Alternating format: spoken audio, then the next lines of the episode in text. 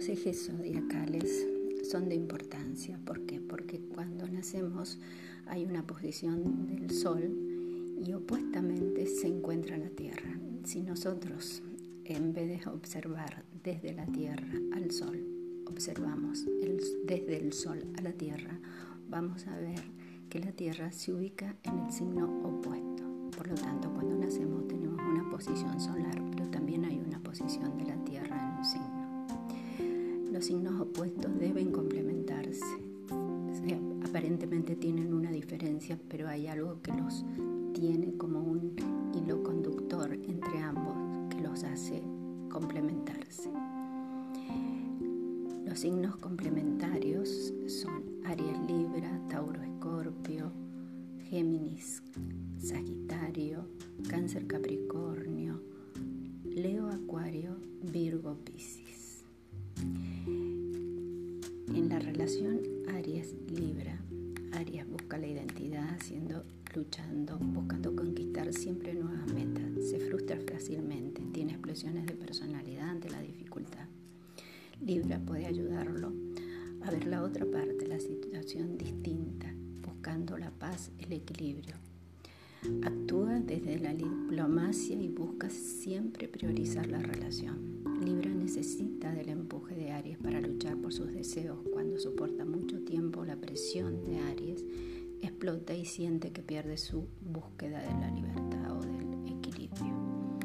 Estos signos integrados tanto en Aries como en Libra logran personalidades que deben ir hacia donde se dirigen, saber ser seguros, pudiendo relacionarse sin olvidarse de su propia identidad.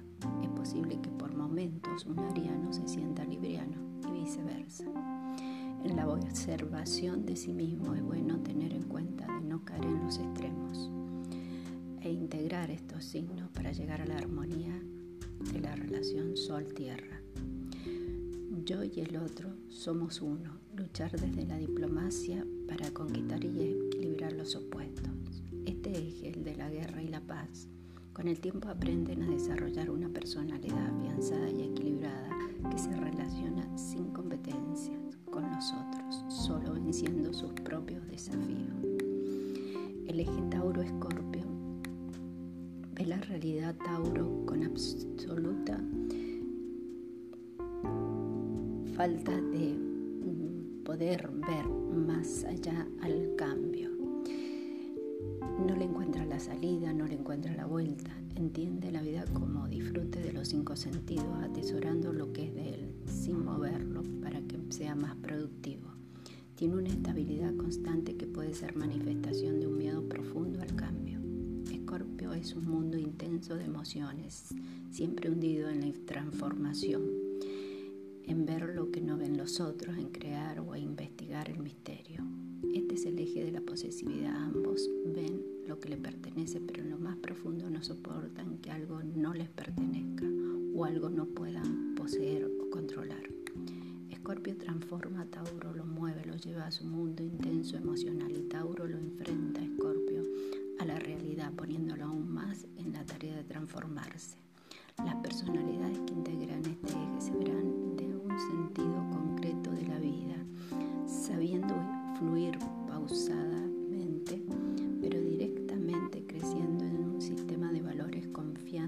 transformación que produce los años de vida, que dan experiencia y que solo se tiene aquello que realmente pertenece desde el alma.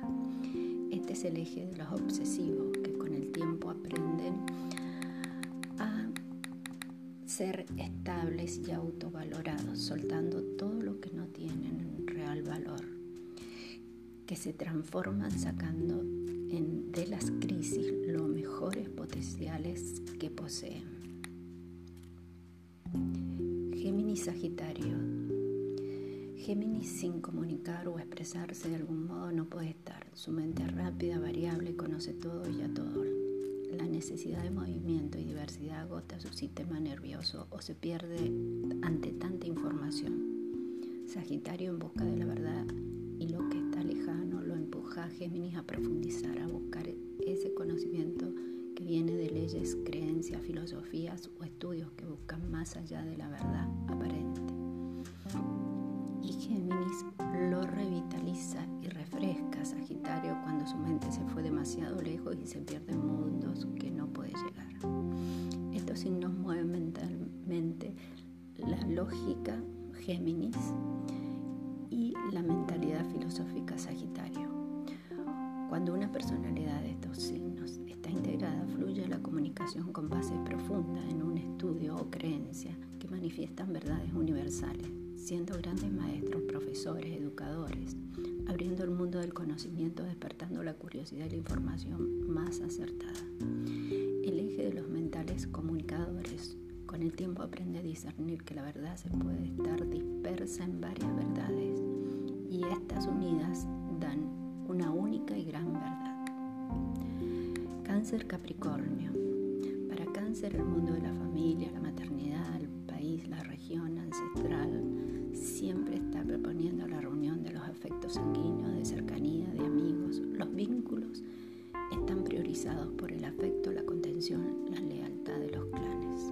Capricornio siempre está absorbido por sus responsabilidades profesionales, sus compromisos de trabajo, sus reuniones.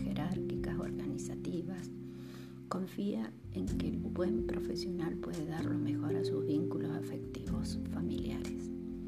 Cáncer compromete a Capricornio en lo familiar y Capricornio le da la mejor posibilidad a Cáncer para que nutre y se haga cargo de las necesidades familiares. Cuando cáncer no puede desarrollarse como profesional y Capricornio no puede disfrutar de la familia, el eje está polarizado, mostrando desequilibrio y conflicto. Una personalidad de estos signos que puede integrar y complementarse tendrá organizados sus tiempos de familia y de trabajo o profesión, estando con su familia cuando es realmente necesario, dando calidad, contención, protección, sin abarcar con extrema ambición sus metas profesionales. El eje de los tradicionales aprenden con el tiempo a dar valor a la capacidad de llevar y desarrollar una familia, en paralelo a una profesión, disfrutando de la calidad del hogar que potencia la calidad del profesional. Leo Acuario. Para Leo la misión del héroe está dispuesto, que está dispuesto a buscar objetivos que lo destaquen en su medio ambiente. Necesita ese reconocimiento que vean sus grandes capacidades. Muchas veces se esconde detrás de una figura que no obtiene logro, que es otro modo de llamar la atención y que a pesar de sus esfuerzos llega a cumplir su plan, ser sí mismo auténticamente. Esa es la larga tarea de Leo. Acuario tiene que llamar la atención porque es, es absolutamente distinto y raro. Siempre está un paso adelantado en el tiempo, sus ideas geniales no son reconocidas cuando no tienen un formato adaptable al grupo que pertenece. Leo tiene una identidad y Acuario es el grupo. Cada identidad clara de cada integrante de un grupo hace que fluya el equipo y se haga el propósito que los unifica, teniendo un sentido de solidaridad.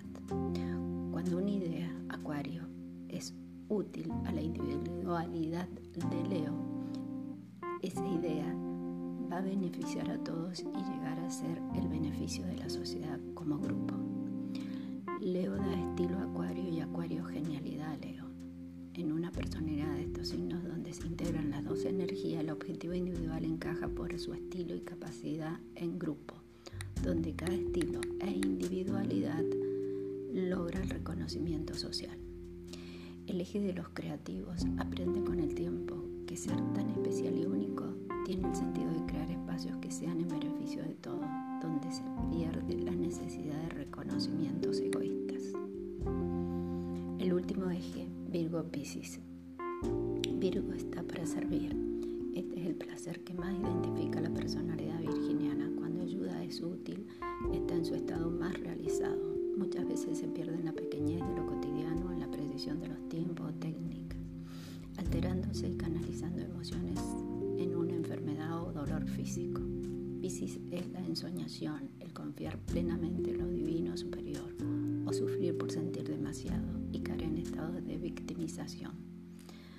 Sin discriminar y sentir que entregó demasiado. Virgo puede ayudar a discernir los límites a Piscis y Piscis puede ayudar a dar un espacio de imaginación y sensibilidad espiritual a Virgo. En una personalidad integrada de estos signos encontramos personas que están siempre dispuestas a dar una ayuda, a escuchar, guiar con sentido crítico y espiritual. Pueden elegir profesiones o trabajos que dan un servicio con tal tal eficiencia, capacidad y alta sensibilidad ante el dolor o conflicto del otro. El Elégelos siempre en servicio al sagrado oficio de ayudar. Con el tiempo en, aprenden a discernir los límites de entrega a los demás y afianzar el conocimiento de las tramas del alma, la ley de causa y